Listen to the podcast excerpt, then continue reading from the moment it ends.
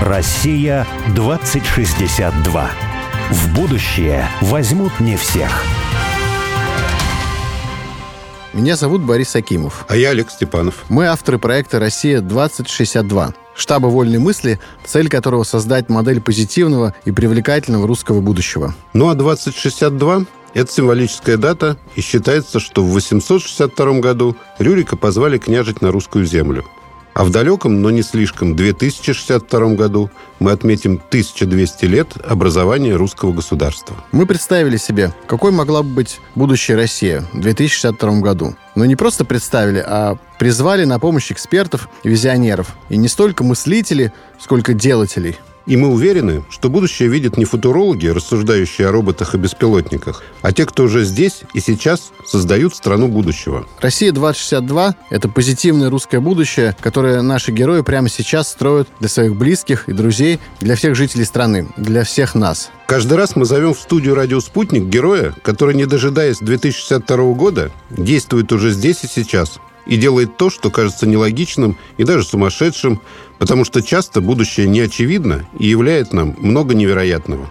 Сейчас в России явная проблема с тем, что высшее образование как будто стало почти всеобщим – миллионы студентов, сотни университетов, институтов. Считается, что нужно, чтобы было в кавычках все как у людей. То есть обязательно пойти после 11 класса в какой-нибудь вуз. А то, что потом 90% студентов не связывают свою жизнь со специальностью, это вроде как и не важно. Такой подход приводит только к тому, что ценность высшего образования становится все меньше, а качество образования все время снижается. Сегодня мы хотим поговорить о том, в чем вообще смысл высшего образования, зачем оно нужно и нужно ли оно всем, и каким оно должно быть будущей России, в России 2062 года. Попробуем найти формулу идеального высшего образования. Посмотрим, что будет после разговора с сегодняшним нашим гостем, но пока у меня лично есть формула этого самого идеального высшего образования. Во всяком случае, мне кажется, что она есть. И самое главное тут, как всегда, в целеполагании. Какова цель высшего образования? Я бы вот так сформулировал. Высшее образование нужно для того, чтобы превратить студента в исследователя, буквально ловящего кайф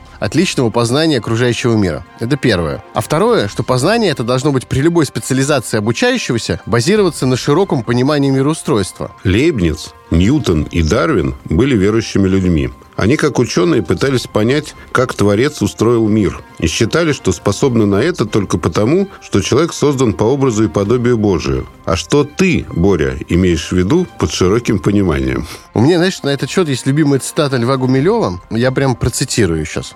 В 18-19 веках, благодаря дифференциации наук, было накоплено огромное количество знаний. К началу 20 века ставшее необозримым. Образно говоря, могучая река науки была пущена в ирригационные рыки. Животворная влага оросила территорию, но озеро, ранее питаемое, то есть цельное мировоззрение, высохло. Шикарная цитата. Нынешний образованный человек в лучшем случае имеет набор специальных знаний в своей области, а чаще ничего конкретно и не знает. Закончив факультет какого-то там менеджмента, он свято верит в незыблемые, якобы научно-объективные, а на самом деле примитивно-школьные догмы о мире, которые просто не существуют в настоящей науке. Вот именно. То, что раньше было обязательным элементом учености, страстное желание понять мир, познать его, сейчас это стало чем-то совершенно маргинальным. В вопросе о смысле тех или иных научных знаний часто считается учеными чем-то неприличным. Преобладает сугубо практический подход. Работает, значит истина. Хотя всю науку двигало в прошлые столетия именно стремление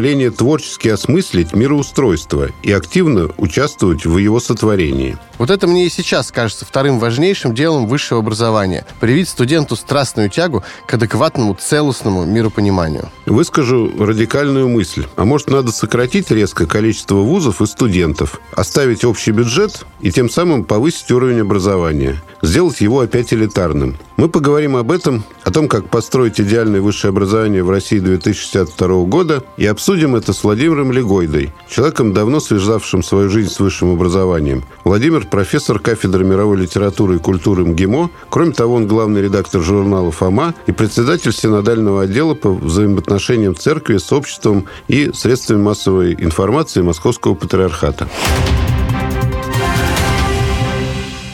Владимир, здравствуйте. Здравствуйте. Добрый день. Владимир, мы сосредоточимся сегодня на том, что вы преподаватель МГИМО и общественный деятель и отец трех детей. Поговорим о высшем образовании и о человеке. Россия вышла недавно из баллонской системы высшего образования. А что это за система и в чем фундаментальное отличие ее от русской системы? Я бы сказал так, что мы в нее не входили полностью. Это тоже важно понимать, потому что э, это вот попытка создания некой единой общеевропейской образовательной системы, в которой признаются дипломы вузов, входящих в эту систему, которая предполагает обучение на стажировке до года, может быть, и так далее, в вузах других стран, при этом входящих в эту систему, в которых есть система единой оценки научных публикаций и так далее, все эти знаменитые индексы, наукометрия, как сейчас э, принято говорить. Ну, в общем, замысел примерно понятен, но в самом по себе замысле нет, наверное, ничего криминального, как в замысле. Вопрос в том, как он реализуется, и просто вот оговорку небольшую делал по поводу, скажем, публикации. Я помню, беседовал с э, деканом философского факультета МГУ Алексеем Павловичем Козыревым, который сказал замечательную фразу. Он сказал, мы пишем огромное количество никому не нужных статей, ну, чтобы подтвердить свою, так сказать, э, свое, свое бытие в науке, при том, что, продолжил он, в истории философии были люди, которые входили в эту историю, оставались в памяти мировой культуры, мировой философии одним каким-то текстом, да, может быть, даже очень небольшим. Но вот возвращаясь к системе, то есть когда-то было принято политическое решение, кстати сказать, ведущие вузы сопротивлялись этому до последнего. Mm. МГУ, и МГИМО в свое время а, мы вот из последних сил пытались, так сказать, оттянуть это и противиться. Но было принято в свое время политическое решение о том, что мы должны двигаться в этом направлении, но, повторяю, до конца мы его не реализовали. Ну, во-первых, потому что мы перешли на систему бакалавр-магистр 4 плюс 2, да, а она предполагает, что дальше есть степень доктора, да, PhD, так называемый да, да, философии да. доктор. А у нас сохранилась степень кандидата и доктор наук. То есть у нас уже одно не бьется с другим. Ну, вот э, чем отличается от российской системы, э, сказать сложно, потому что здесь нужно сначала ответить на вопрос, что такое российская система, а ее вроде как самостоятельно пока нет. И вот то, что Министерство образования и науки сейчас говорит о том, что мы взяли курс на создание своей системы, вот э, мы сейчас, видимо, и поймем, что такое российское образование. И ну да, будем... было советское до этого образование, оно да. все-таки было пять лет. Это был специалитет так называемый, да, пятилетний, где-то шестилетний, если мы говорим о там, медицинских вузах. Тезис о самом лучшем в мире советском образовании, на мой взгляд, критики не выдерживает. Конечно, в советском образовании было очень много замечательного, было очень много того, что, в общем, пусть там и останется в этом прошлом. Но самое главное, как мы знаем со времен Гераклита, дважды в одну реку войти невозможно, поэтому все разговоры о том, что надо вернуться к советской системе образования, они пустые, демагогические, и на них просто не надо тратить время, на мой взгляд. Я как-то слушал выступление на одной из конференций профессора Севастопольского вуза, и он обрисовал картину, как, по-моему, приборостроительный там Севастопольский вуз, который понятно кого выпускал инженеров, умеющих строить корабли, стал университетом, и там теперь есть гуманитарные факультеты, есть факультеты естественных наук. И вот он говорит, я профессор математики, ко мне по какой-то американской системе записываются на курс, могут записаться философы или там филологи. Я их должен учить вместе с математиками. Он говорит, во-первых, это невозможно, да, потому что они ничего в математике даже в школьной не соображают, а, а сюда пришли люди, которые должны изучать высшую математику. Во-вторых, у факультетов не согласуются при таком режиме а, ну, Время. сетки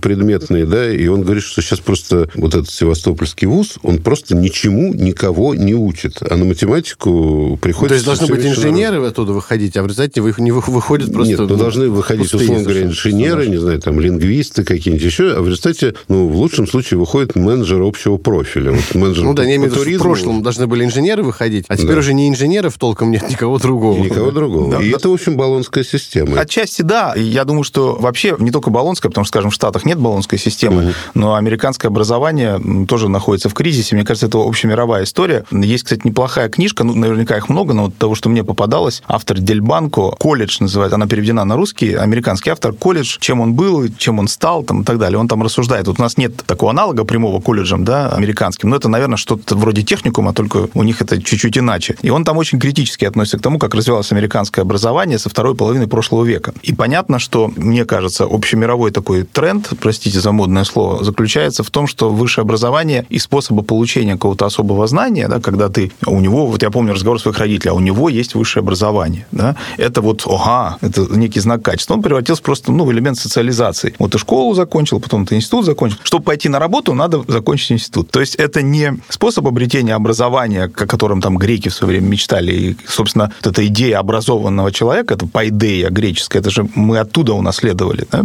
Создание гармоничного человека. А это превратилось как даже не инструментально, а такой элемент социализации. И это общемировой кризис э, высшего образования. Я, правда, мне сложно говорить по поводу вот азиатских стран, я не очень хорошо это знаю. Говорят, что в Китае все замечательно. Но думаю, что тоже так не бывает, да? Тем более, что это все-таки европейская система при, при всем уважении к древней китайской культуре. Они все равно пошли по европейским рельсам. В этом смысле европоцентризм некая данность. Но, конечно, есть общий кризис, э, потому что вот, как справедливо прозвучало вот в начале нашей программы, большой вопрос, нужно ли такое количество вузов, что мы имеем на выходе. Я, ведь как я недолго был э, функционером вузовским, потому что, собственно, я был замдекана одно время, ну, не продолжительное, а потом заведующим кафедрой. Заведующий кафедры – это все-таки не административная должность в полном смысле слова. Поэтому я каких-то нюансов не знаю, но, насколько я понимаю, вузы э, вот где-то середины 90-х, может быть, чуть раньше, ну, собственно, после распада СССР, одной из центральных задач, которые решали вузы, это задача выживания. Просто потому, что надо было как-то сохранить тот или иной вуз, и поэтому появляются платные места. Я сразу скажу, я не вижу никакого криминала в том, что кто-то учится за деньги, и не делю студентов на платных и бесплатных. Это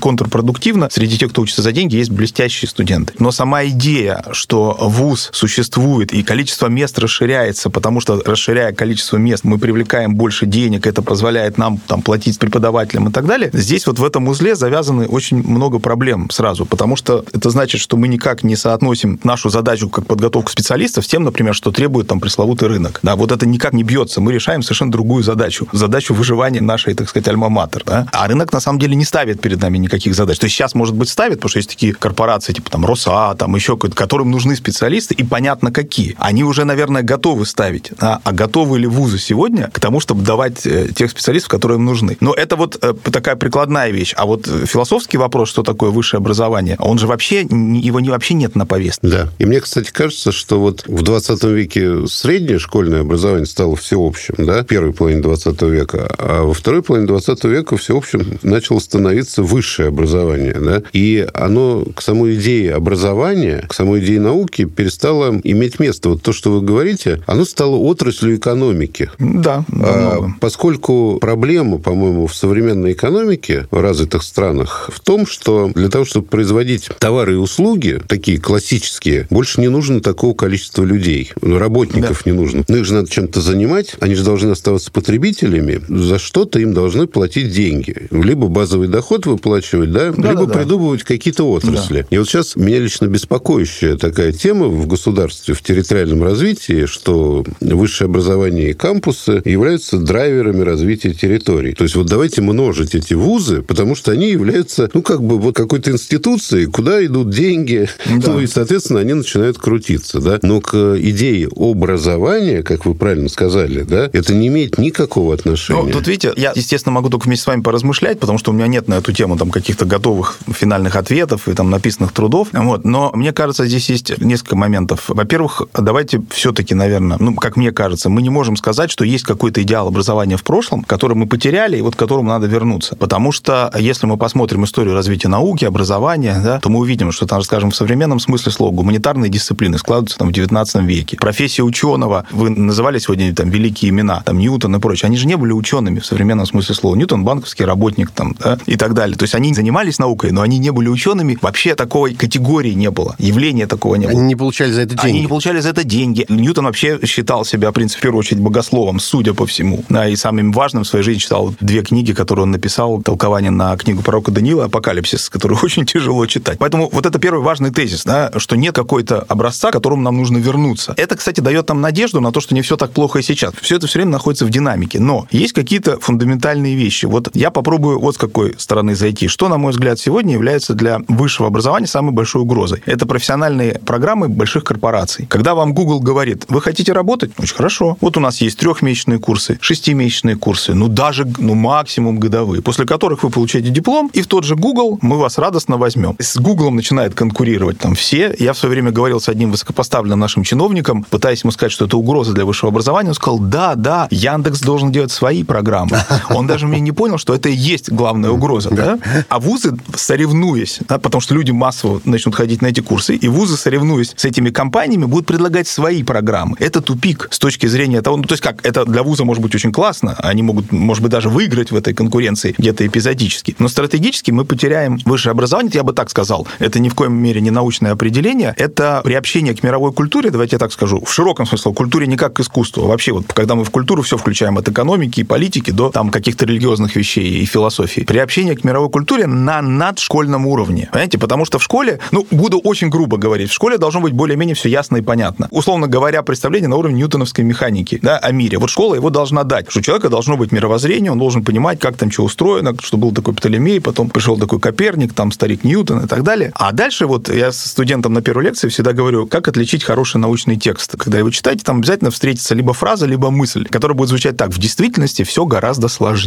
Да? И вот это значит, что ты уже писал настоящий. То есть, условно говоря, мы говорим, Афинский театр вмещал 17 тысяч человек. В действительности мы не знаем, сколько вмещал Афинский театр. Может быть 10, может быть 30. А есть еще такая. У греков не было понятия совести. Да, так считал замечательный ученый Ерхо, но есть и другие точки зрения. Вот тут мы начинаем заниматься наукой, тут мы начинаем получать образование и так далее. И вот вуз, он и должен давать вот это представление. Хотя бы вот у нас были попытки это решить. Вот ввели во все вузы в свое время вот в рамках процесса концепция современного естествознания. Все мои студенты изучают это. Никакого результата я не вижу. То есть это не решается появлением каких-то дисциплин отдельных. То есть есть некий системный какой-то слом, который не позволяет вот эту целостность сохранить. Мы в проекте «Россия-2062» пытаемся нащупать в каждом обсуждении, а что может Россия сказать важного, вот и особенного, и актуального, на самом деле, для всех людей, ну, условно говоря, доброй воли в мире. И русские классические вузы и в Российской империи, и в СССР, в принципе, давали одно из лучших в мире образований. Да? А можем мы попытаться нащупать, в чем стержень вот этого именно русского образования от всего остального образования? Или его нет? У меня нет готового ответа на этот вопрос. Кажется, в действительности все гораздо сложнее.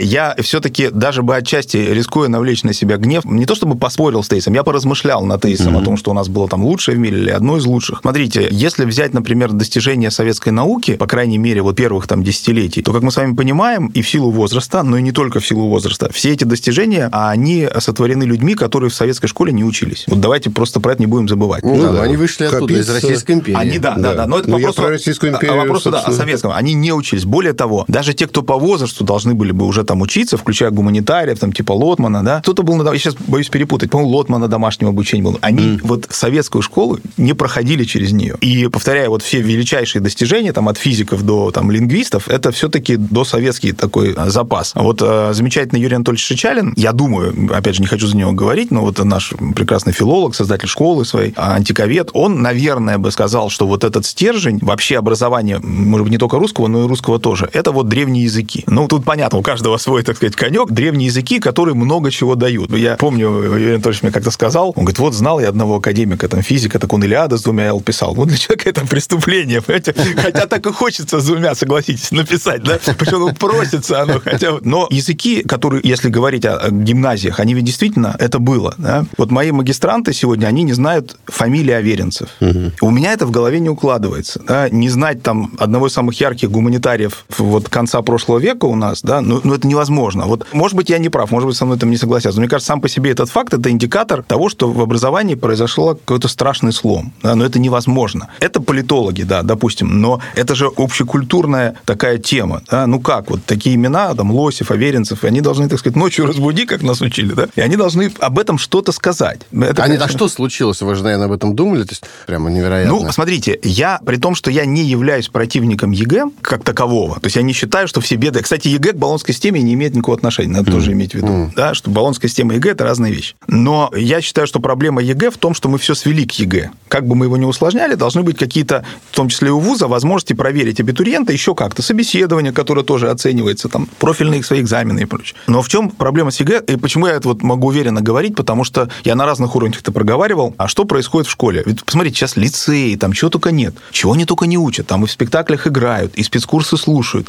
и выдающиеся там преподаватели у них все это за- замечательно, значит, их учат. А потом они приходят в 10 класс, им говорят, ребята, а теперь мы начинаем готовиться к ЕГЭ. Ты чего будешь сдавать? Русский, математику, физику. Очень хорошо. Во-первых, два года больше ничего. Все это вообще не важно, это все по боку. Ну, если только не медаль, ну, там подтянут, если что. И так далее. Кому она нужна сейчас медаль? И два года ребенка натаскивают. Ну, вот как, я не знаю, представьте, что вот мы два года учим человека стрелять там из автомата, или, я не знаю, там бегать 100-метровку, и больше он, он больше ничем не занимается. И вот он готовится к этим трем дисциплинам. Два года – это много. Для человека в этом возрасте это очень много. Да? Память коварная штука. Мы живем в эпоху тотальной потери памяти. Гаджеты у нас ее забирают. Каждый новый, так сказать, гаджет, да, каждая новая фишка бьет по памяти. Совершенно очевидно. Поэтому за два года вот он приходит чистая доска с ЕГЭ по трем предметам. Фоновые знания стремительно меняются. И плюс, знаете, вот это вот, а, как мне опять же кажется, проблема с а, выражением своих мыслей, потому что очень много связано с каких-то там подготовки, презентации, вот эти. Причем, знаете, как вот все преподаватели ругаются и говорят, ой, только не читайте Википедию. Ну, во-первых, сами читают, ну, потому что это быстро, да?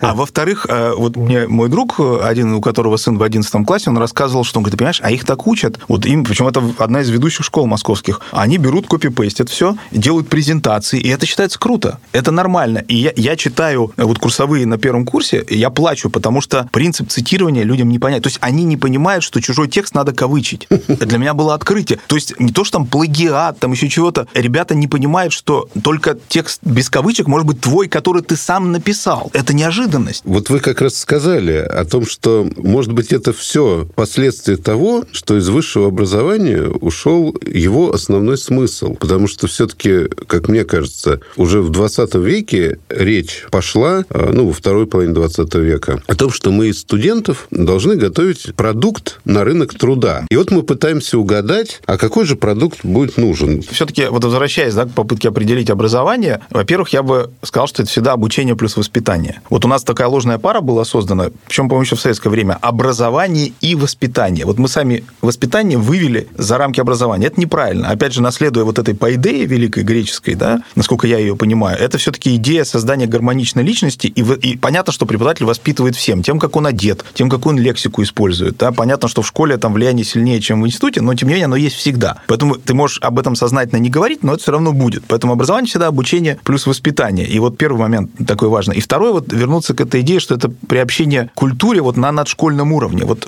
школа тебе научила там ориентироваться в пространстве, да? а дальше ты, ну, что это деревья, это трава, там это солнышко и так далее. Дальше а вуз тебе говорят, а трава может быть разной, а вот эти деревья на зиму сбрасывают там листву, это не, ну, образно говоря, да? То есть ты понимаешь, что мир сложен, и вот что было хорошего в советском специалитете все-таки? В том, что два года – это общая база, а вот эта специальность, так называемая, она начиналась с третьего курса, да? ну, грубо говоря, да? И вот в эту общую базу входили и, и история, литература. Но, понимаете, у нас сейчас, и это не проблема вуза наша, это проблема учебного плана, у нас сейчас литературу оставили только журнал... Вот у нас факультет журналистики, журналистики МГИМО, у нас есть отделение журналистики, связи с общественностью и социологии э, массовых коммуникаций, сейчас как-то по-другому называется. У нас литература осталась только у журналистов. То есть пиарщикам литература не нужна. Причем у нас Вяземский читает Юрий Павлович, он сам по себе культурное явление. Это тоже, кстати, извините за некий такой сумбур, да, это тоже важно для высшего образования, увидеть вот людей таких. Вот да. увидеть, просто увидеть, да, просто что ценного вот в Вяземском, а он сам. Вот э, у и Бориса важно, просто недавно учить. совсем возникла идея о том, как может быть организован вуз будущего, и она очень совпадает с тем, что вы сейчас говорите. Да, тут, э, когда мы говорили о том, как вот можно было бы сделать какой-то такой э, прорыв в этом смысле, mm-hmm. да, пришли к каким-то вот умозаключениям, предположениям каким-то, в частности, что вот если, может быть, нужно сократить количество вузов и сделать их меньше да лучше, да. Дальше вопрос, ну, собственно, а как потом вот в этих каких-то супервузах, mm-hmm. суперуниверситетах, а каким образом должно образование быть построено для того, чтобы вышли оттуда какие-то вот светочи, что ли, да, которыми пойдут все остальные. Помнил, когда Боря об этом говорил, я вспомнил физтех. Ну, там я четко не знаю, да, но там довольно Курчатовым, по-моему, да, была сделана довольно необычная система образования, которая до сих пор работает. Это все-таки один из лучших вузов мира. Если начать с конца, физтех действительно такая легенда, да, и как говорят, и вроде как все тоже поддерживают эту легенду, что это был единственный вуз в советское время, диплом которого, если ты приезжал за границу с дипломом, то тебе не надо было его переподтверждать. Тебе его даже не надо было показывать.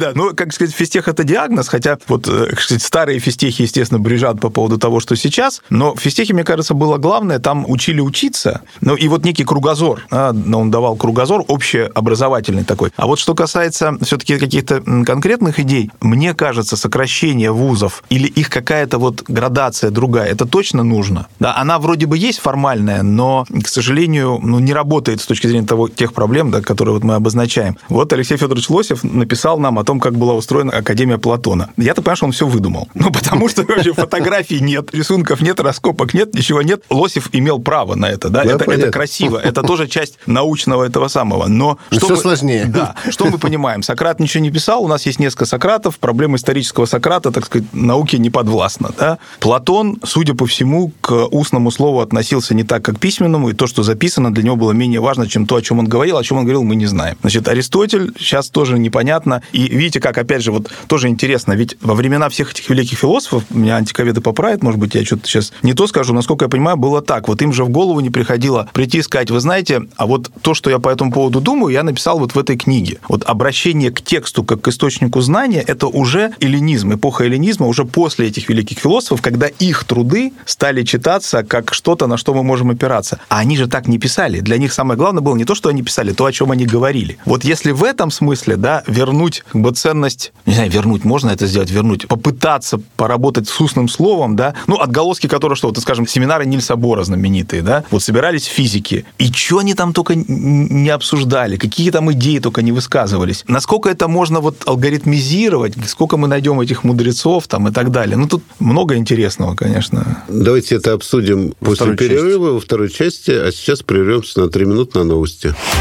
Россия 2062.